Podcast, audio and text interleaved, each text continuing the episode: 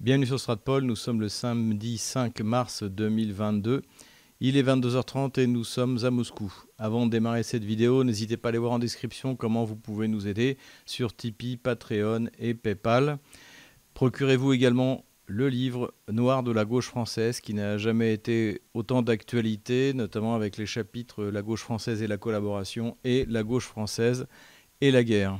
En tout état de cause, inscrivez-vous à notre chaîne. Nous avons dépassé les 90 000 abonnés, donc la direction c'est 100 000. Merci aussi à tous ceux qui nous suivent, puisque la dernière vidéo a dépassé les 200 000 vues. Donc cela prouve qu'il y a une volonté en France d'écouter un avis différent de celui qu'on entend dans les médias de grand chemin.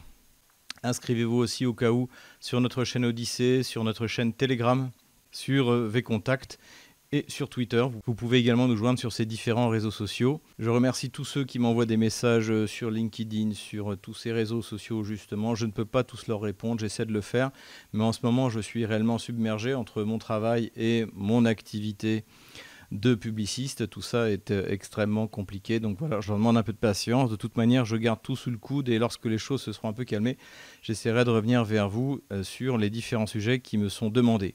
Ce que je vous demande en revanche, c'est de ne pas me faire suivre euh, des vidéos non sourcées, non prouvées, ou euh, des cas sociaux, soit du côté de euh, l'extrême droite pro-ukrainienne, euh, ou alors des vidéos de marginaux, mythomanes, alcooliques qui se croient spécialistes du Donbass.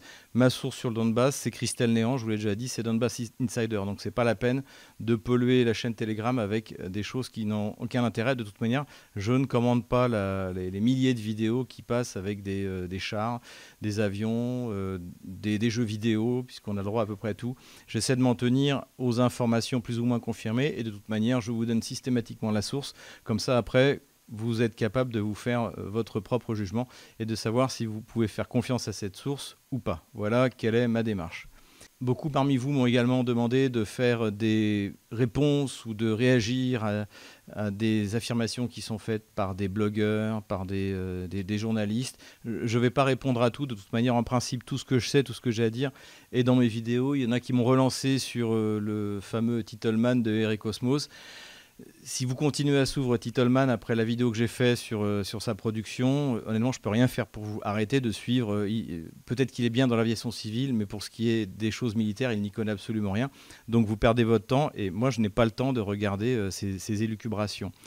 Il y a eu en revanche, ça, il faut bien le dire, des des généraux français à la retraite qui ont pris euh, des positions sur euh, différents sujets. Donc moi c'est ce que j'appelle un peu le défilé euh, des gamelins. Donc on a eu Gamelin qui nous a expliqué que dans la doctrine militaire russe, il était question de faire une frappe nucléaire pour débloquer une situation.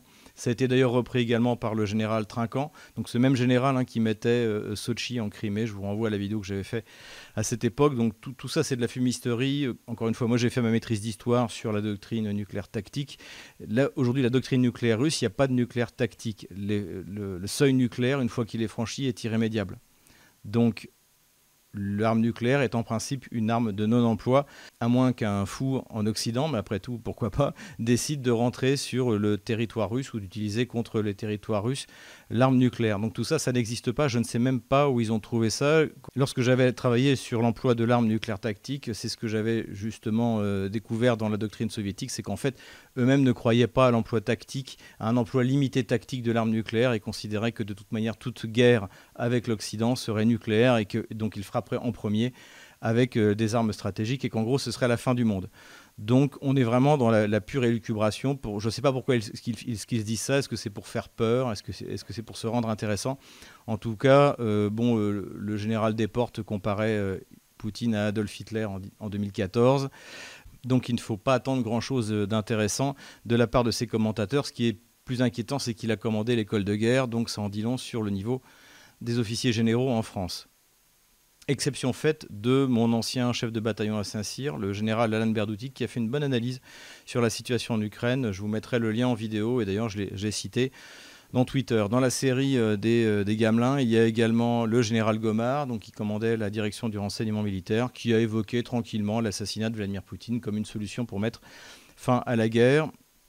Donc c'est une double erreur. Première erreur parce que c'est imaginer que Poutine est tout seul à décider ça, qu'il n'y a pas derrière lui toute une partie des élites russes qui considèrent que désormais La Russie n'est pas le choix, ce que considère d'ailleurs aujourd'hui la population russe. Donc, euh, mais cela rejoint, et c'est pour ça que je parle de double erreur, ce qu'on a pu entendre de la part de Bruno Le Maire, de la part d'Emmanuel Macron, de la part de Jean-Yves Le Drian, qui, rappelle à Vladimir Poutine que la l'OTAN est une puissance nucléaire et qui, se demande pourquoi après euh, la Russie met en alerte ses, forces nucléaires euh, à elle. Donc on est en train d'atteindre le paroxysme de l'hystérie en Occident, mais on le verra, j'en parlerai dans la deuxième partie de cette vidéo, que les choses sont tout de même en train un peu de se calmer. Voilà, mais dans un premier temps, je vais m'attarder à la situation militaire dans le Donbass. Voilà la carte que j'ai trouvée. Donc c'est celle qui, euh, à mon avis, correspond le plus et qui est la plus claire vis-à-vis de ce qui est en train de se passer euh, sur le terrain. Et donc on va faire l'analyse du front du nord euh, vers le sud, bien sûr, en passant par l'est, puisque c'est là que ça se passe. Donc vous vous souvenez qu'il y a eu deux offensives simultanées qui venaient du nord, donc celle qui partait vers Kiev, donc qui est parti euh, du nord, et qui a pris euh, Pripyat, qui a pris le fameux aéroport de Gostomel, où que les Ukrainiens ont fait croire à plusieurs reprises qu'ils avaient repris. Et en fait, pas du tout. Et aujourd'hui, alors la carte date du, du 2 mars 2022, donc elle n'est pas très à jour. Mais cela dit, ce qui se passe, eh bien, c'est que les troupes russes continuent encercler et à bloquer Kiev tout en laissant un corridor euh, euh, pour permettre aux gens qui veulent sortir de le faire. Et donc, d'ailleurs, j'ai un de mes amis qui a quitté Kiev euh, il y a, il y a quatre jours, donc c'est faisable en passant par là. Et généralement, les gens partent et vont vers la frontière polonaise. Là-dessus, la Russie continue à accumuler euh, des forces pour euh, prendre d'assaut Kiev le cas échéant, à moins d'arriver à euh, une solution négociée. De l'autre côté, donc l'autre axe dont nous avons souvent parlé, même avant le début de cette offensive, eh bien c'est l'axe soumis Kharkov, donc un soumis cette, cette ville-là, Kharkov cette ville-là, et donc qui va taper du nord vers le sud. Là-dessus, donc euh, la, progression se passe normalement. En revanche, le nettoyage de Kharkov est particulièrement long, et eh bien parce que il y a plusieurs milliers d'unités des bataillons de représailles, hein, de ce que, que j'appelle les ukro-nazis, et qui savent qu'ils n'ont absolument plus rien à perdre, et qui a priori sont commandés par l'ancien ministre de l'Intérieur, l'arménien Arsène Avakov, dont j'avais également plusieurs fois parlé, et qui, en fait, c'est lui qui a organisé euh, le, bataillon Azov avec euh, le, chef euh, officiel du bataillon Azov, qui est Biletsky. Ils utilisent la population civile, ils utilisent les écoles, les hôpitaux, les immeubles pour installer la défense, pour essayer de tenir jusqu'au dernier.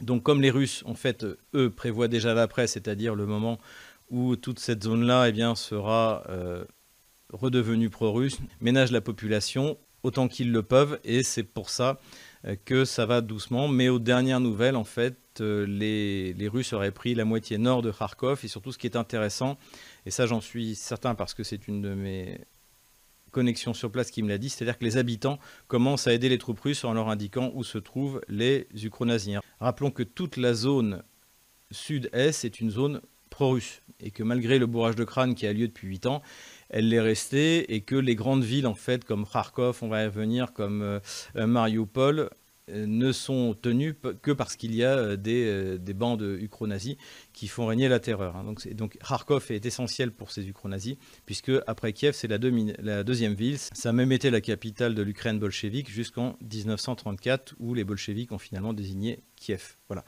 Donc, Kharkov, de toute manière, est verrouillé. Il y a encore, paraît-il, un moyen de, s'échapper. C'est peut-être ce que veulent les Russes, en fait, c'est de laisser euh, les, unités partir pour éviter d'avoir à les affronter à l'intérieur de la ville.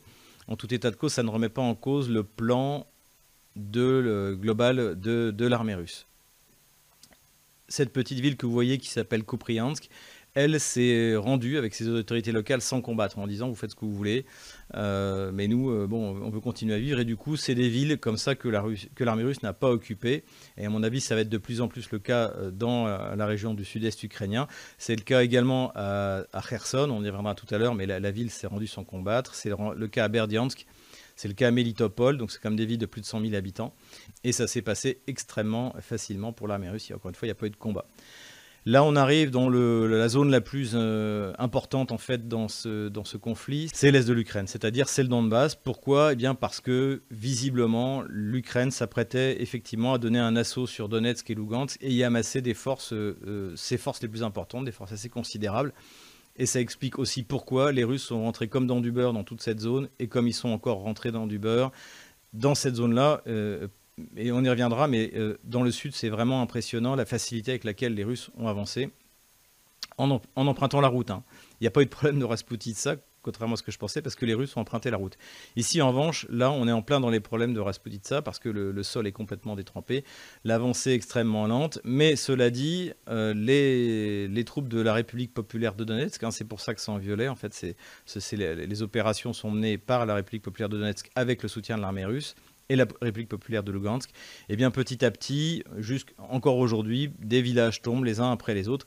Et surtout, ce que l'on observe, c'est que le, chaudron, euh, les, plutôt les chaudrons dans cette région sont en train de, se refermer. Alors Mariupol, il est déjà refermé.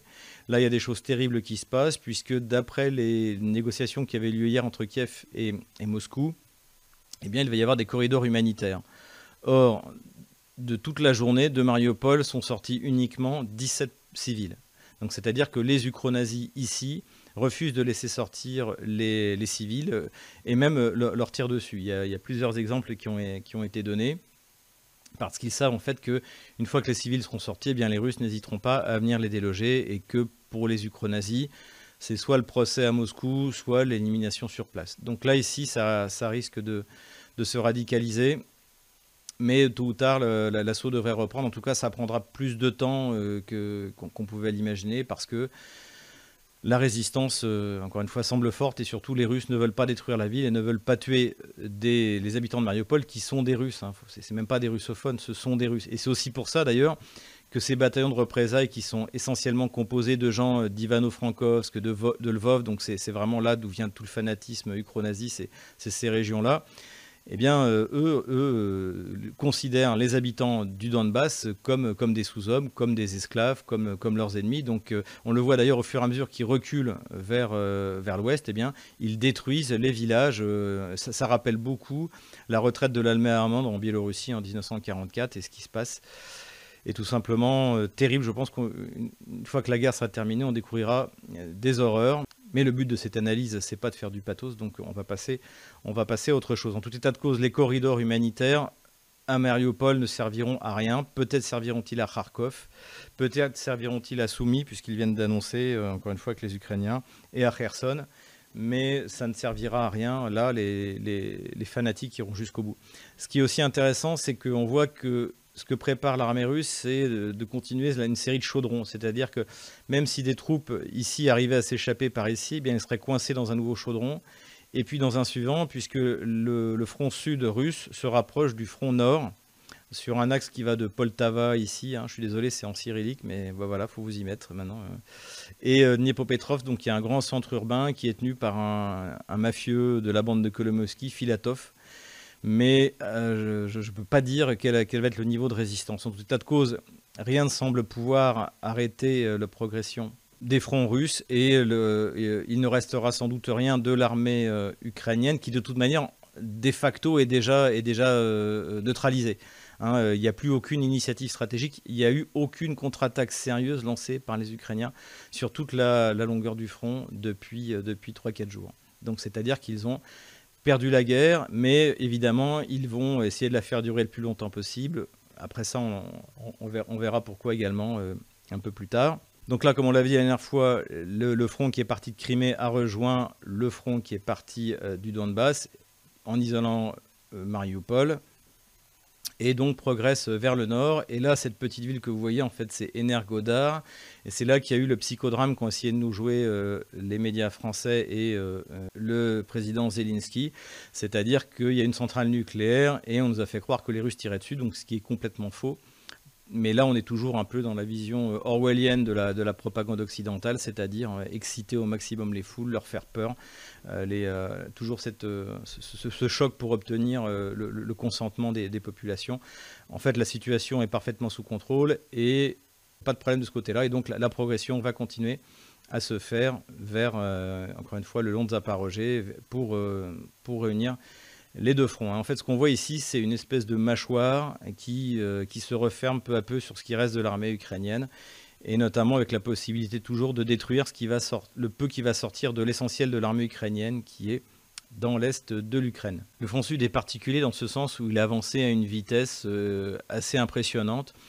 Et euh, je pense que même les Russes ne s'y attendaient pas. Je pense qu'ils ne s'attendaient pas non plus à progresser aussi vite dans le nord. Et ils ont pris Kherson quasiment sans combattre, y compris la région de Kherson. Et aujourd'hui, ils encerclent euh, Nikolaïev, donc Nikolaïev, en fait, c'est la ville euh, où on fabriquait les, grands bateaux, les, porte-avions soviétiques étaient fabriqués là. C'est également, bien sûr, une ville russe. Et la poussée russe euh, vers l'ouest a provoqué une panique euh, chez les Ukrainiens. D'ailleurs, les, médias russes ont montré une immense base qu'ils ont capturée dans la région de, Kherson avec 4 millions et demi de tonnes de munitions, des véhicules qui n'ont même pas été détruits. C'est-à-dire que les, les soldats se sont enfuis en abonnant tout sur place en parfait état, énormément de munitions. Donc euh, visiblement ici, c'est le, point faible et ce qui fait que, eh bien, hier, le président Zelensky a nommé un ultra, un, certain Maxime Machenko, donc qui a commandé un des bataillons de représailles, le bataillon Haïdar, euh, entre, entre 2015 et 2017, pour essayer d'organiser la défense d'Odessa. Mais on se demande avec quoi il va le faire, puisque visiblement ici, encore une fois, ça rentre comme dans du beurre. Les Russes, de toute manière, ont l'initiative stratégique sur toute la longueur du front. On a vu des bateaux commencer à s'approcher d'Odessa et puis finalement ne pas débarquer. Et visiblement, en fait, avec le peu de troupes qui restent dans cette région, le but des Russes, c'est d'intoxiquer ceux qui restent de défense qui viennent pour l'obliger à se disperser et de frapper à l'endroit qu'elle voudra, quand elle voudra. Donc voilà, évidemment, depuis trois jours, on n'a pas observé les avancées fulgurantes qu'on a eues tout au début, hein, qui donnent la carte qu'on a aujourd'hui. Ce qu'il faut retenir, c'est que donc l'armée russe progresse très rapidement vers l'ouest. Elle avance lentement, mais sûrement là où il y a le plus gros des forces ukrainiennes dans l'est, et elle se prépare tranquillement à donner l'assaut sur Kiev. Comme on l'observe également, et ça c'est important, c'est-à-dire que la Russie ne va pas dans l'ouest de l'Ukraine, puisque principe euh, fondamental euh, des forces armées russes, on ne va pas dans un endroit qu'on ne contrôle pas politiquement. Toute cette partie-là est hostile à la Russie, alors qu'ici, une fois que les bataillons de représailles ont été liquidés, eh bien, les gens vont naturellement basculer côté russe. Alors ça prendra un certain temps, de toute manière, avant que le général de Gaulle et le général de Clerc euh, défilent sur les Champs-Élysées le, 26 août 1944. Eh bien, il a fallu une semaine de combat, donc c'est ce à quoi on assiste. Et en tout cas, ça a l'air bien parti. Pour Kiev, ça va être de plus en plus difficile de négocier, d'autant plus qu'on a appris qu'un des participants aux négociations du premier euh, round de négociations avait été liquidé par les ukro-nazis à Kiev, visiblement jugé euh, trop complaisant vis-à-vis de la Russie. Donc en fait, ce, qu'on observe à Kiev, ça ressemble de plus en plus euh, à, la chute. Hein, pour ceux qui n'ont pas vu le film, je vous le recommande. Sur les derniers jours du, du Troisième Reich, on a eu également une interview de Zelensky où on voit qu'il est dans un état épouvantable. A priori, d'après le député ukrainien d'opposition euh, Ilya Kiva, en fait, il n'est même plus à Lvov et euh, sans doute à l'ambassade des États-Unis. C'est-à-dire qu'en fait, il ne décide de rien. C'est une simple marionnette et les États-Unis n'ont qu'un intérêt, c'est de faire prolonger au maximum cette guerre pour expliquer que la Russie est euh, dans un nouvel Afghanistan, dans un bourbier, alors que ça fait huit jours qu'elle a lancé son offensive et qu'elle, de facto, elle contrôle un territoire qui fait les deux tiers de la France avec, euh, on n'a pas les effectifs exacts, j'entends entre 50 000 et 100 000 hommes. Donc c'est exceptionnel, hein, cette opération est tout simplement exceptionnelle et n'est rendue possible que parce que dans toute cette zone, la Russie sait très bien qu'elle n'aura pas l'occuper, comme à Kherson, comme à Berdiansk, comme à euh, Kupriansk, tôt ou tard, une fois que les, bataillons ukro-nazis auront été éliminés, eh bien, les administrations locales feront elles-mêmes le travail. Quelques mots sur les exigences du Kremlin en ce qui concerne l'Ukraine de demain, donc post-victoire russe, la reconnaissance de l'indépendance des deux républiques de Lugansk, hein, qui sont à l'est, et de Donetsk, la reconnaissance de l'appartenance de la Crimée à la Russie, et une Ukraine qui soit largement décentralisée, donc avec euh, une capitale Kiev qui en plus n'aura plus les moyens d'opprimer, on va dire, le, le sud-est russe, c'est-à-dire la, l'équivalent de, la Nouvelle-Russie, donc euh, puisqu'en fait le poids économique, les ports, tout ça, c'est des régions pro-russes, qui reviendront pro-russes aussitôt, encore une fois, que les bataillons de représailles ont été annihilés. Ce qui fait que l'ouest de l'Ukraine, qui est pauvre et improductif, eh bien, sera, du point de vue du poids économique et même à terme démographique, ne représentera plus une menace pour le reste de l'Ukraine. Cela dit, ce qu'il faut souligner aussi, c'est qu'aujourd'hui, Vladimir Poutine, dans un discours, a dit qu'aujourd'hui, les conditions qui étaient proposées à Kiev, il fallait que Kiev se décide rapidement, sinon il ne garantissait pas le maintien de l'existence de l'Ukraine en tant qu'État. Donc, comme je l'avais déjà dit dans mes précédentes vidéos et interviews, le temps joue aussi bien plus contre Kiev que contre la Russie. Si vraiment le, but des Occidentaux, parce que je pense que Zelensky, encore une fois, ne décide de rien, c'est de conserver un semblant d'État en Ukraine, un État euh, neutralisé. Voilà à peu près ce qu'on peut dire sur la situation militaire aujourd'hui en Ukraine. Bien sûr, suite à cette opération militaire, il y a eu une série de sanctions qui ont été prises euh, contre la Russie, donc sanctions plus ou moins fortes, nous en avions parlé.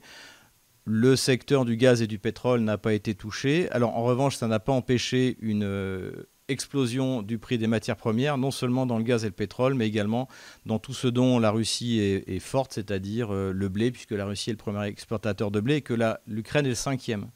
Donc vous, imaginez les, prix du blé dans les mois qui viennent. Donc évidemment, il y a de la spéculation. Donc cela entraîne l'explosion du prix des matières premières, ce qui était parfaitement prévisible, mais ce qui visiblement n'a pas été prévu ni par euh, euh, la France, bien sûr, ni par euh, l'Union européenne et sans doute pas par les États-Unis qui pourtant ont appelé au calme en disant qu'ils ne toucheraient pas au, secteur gazier et pétrolier. Et ce qui fait qu'en fait, la Russie, grâce à cette montée en tension, gagne tous les jours à peu près 700 millions de dollars pour ses exportations, encore une fois, sur les matières premières et sur les, métaux rares comme le titane justement pour que les Occidentaux puissent payer leur pétrole et les hydrocarbures, eh bien, les deux grosses banques russes, euh, Sberbank et Gazprombank, n'ont pas été touchées par euh, les sanctions, c'est-à-dire par l'interdiction du SWIFT. Et aujourd'hui, je vois le mouvement général du reste des banques russes qui essaient de se connecter avec le système chinois. CIPS, et d'ailleurs c'est mon cas en tant qu'entrepreneur, je peux vous dire que comme en plus euh, mon principal client est en Asie, eh on est en train de chercher des banques qui fonctionnent au CIPS. Donc là aussi, même si ce sera un mauvais moment à passer, la solution existe et comme je l'avais dit, moi j'étais favorable aux sanctions justement pour que les Russes puissent avancer sur les, sur les alternatives au système de paiement SWIFT et surtout soulignons que grâce à ça, la CIA ne sera pas au courant de vos activités de transfert d'argent puisque depuis le 11 septembre, de par le Patriot Act, la CIA avait une copie de tous les mouvements de transfert d'argent qui passaient par le SWIFT. Donc c'est une espèce de suicide organisé des Occidentaux par, euh, par cette sanction, mais ce n'est pas les seuls. Une autre sanction a été d'interdire aux compagnies aériennes russes d'utiliser les avions qu'elles louaient aux compagnies de leasing, puisque la plupart des compagnies dans le monde en fait ne possèdent pas d'avions mais les louent à des euh, compagnies de leasing. Ça a été très bien expliqué par Charles Gave, donc je vous renvoie euh, à cette vidéo qu'il faut absolument regarder pour voir les conséquences des sanctions qui étaient faites par Charles Gave. Et donc ce qu'il explique, c'est que la grosse société de leasing irlandaise qui détient 500 euh, avions pour la Russie n'aura personne à qui les louer. Et ce qu'on peut même rajouter, c'est qu'aujourd'hui, cette compagnie euh, de leasing ne sait même pas comment récupérer ses avions. Puisqu'aujourd'hui, ils sont en Russie. La Russie dit très bien, bah, nous, on, arrête de vous les louer. De toute manière, il n'y aura, plus, aura plus de pièces détachées, puisque ça aussi, c'est sous sanction. Donc, bah, venez les récupérer. Mais comment est-ce que la compagnie de leasing va pouvoir envoyer des équipages pour récupérer ces avions? Et les ramener, euh, les rapporter je ne sais où. Personne, euh, personne ne le sait. Est-ce qu'ils vont y aller en train? Euh, En avion, ça va être difficile parce que les espaces aériens sont bloqués. Donc à mon avis, cette compagnie de leasing est en train de faire une pression colossale vis-à-vis des Occidentaux pour qu'ils, eux, ils atterrissent et que ces sanctions soient euh, discrètement levées pour que la Russie puisse continuer à louer ses avions. Sinon, eh bien, ma foi, Vladimir Poutine vient d'annoncer aux hôtesses de l'air, puisqu'il a aujourd'hui réuni les hôtesses de l'air, que de toute manière, la Russie avait un plan de développement, qu'elle allait produire ses propres avions.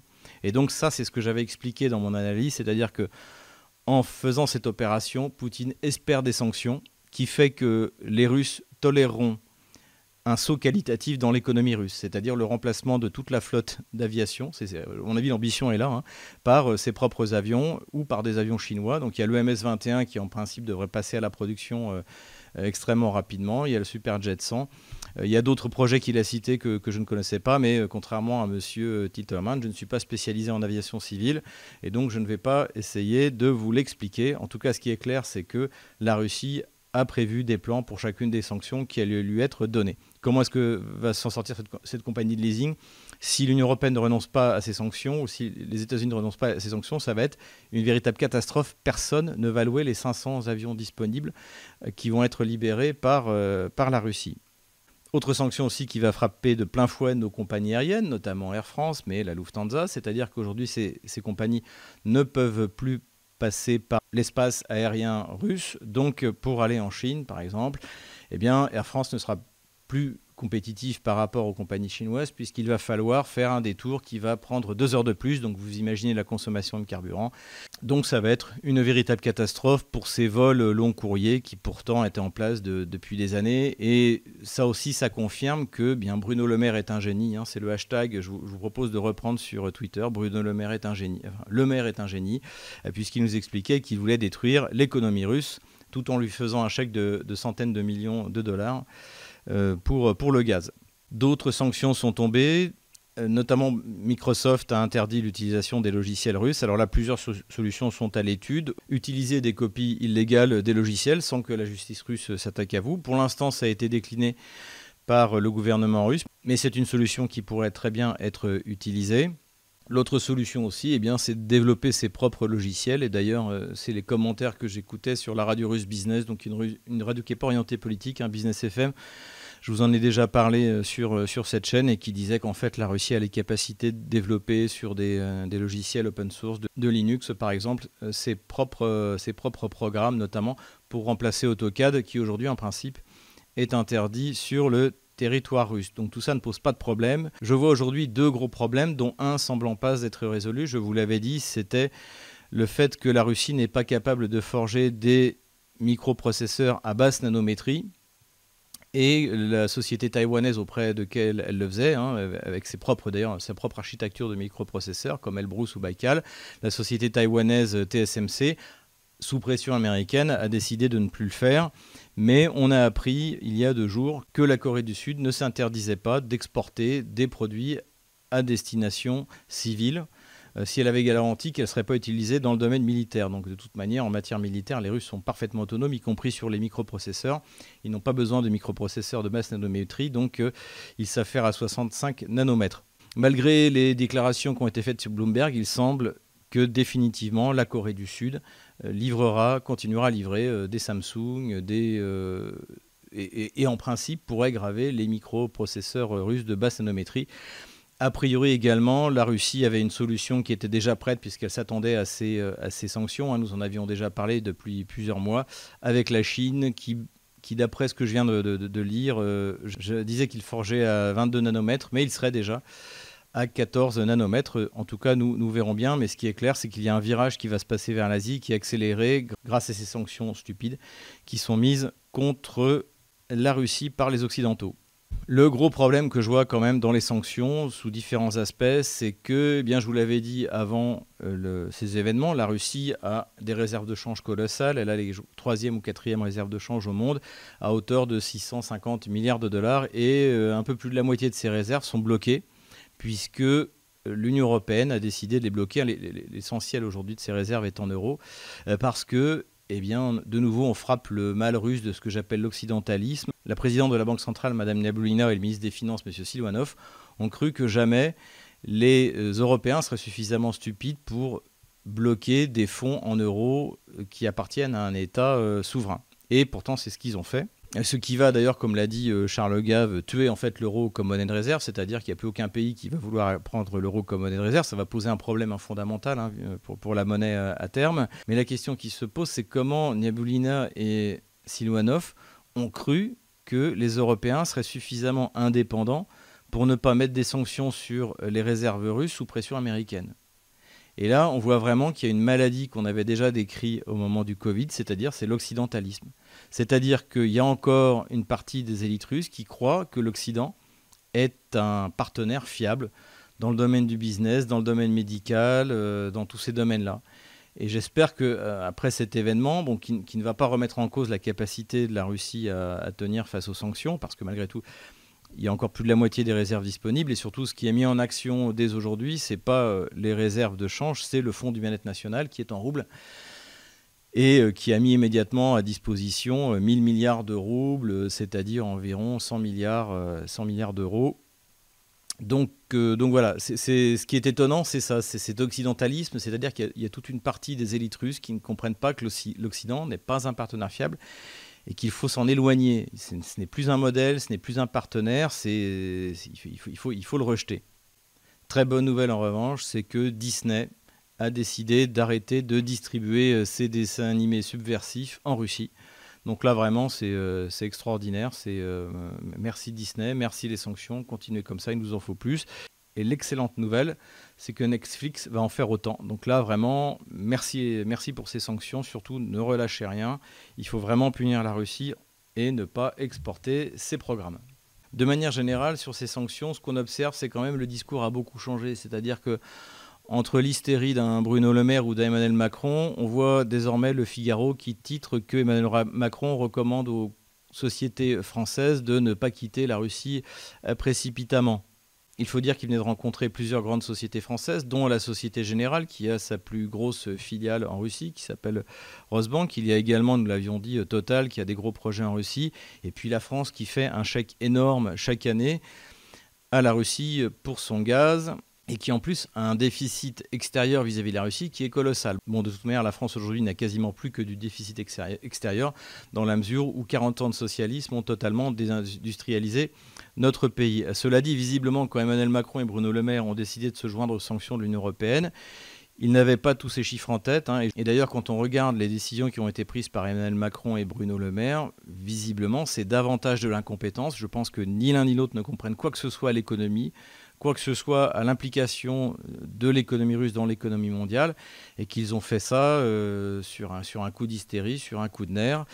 Alors on espère qu'il va y avoir une prise de conscience, sinon ça va être catastrophique pour l'économie euh, française, pour l'économie européenne, pour l'économie mondiale. Je vous renvoie encore une fois, allez, allez, allez écouter euh, l'interview de Charles Gave sur Sud Radio, c'est excellent, tout y est.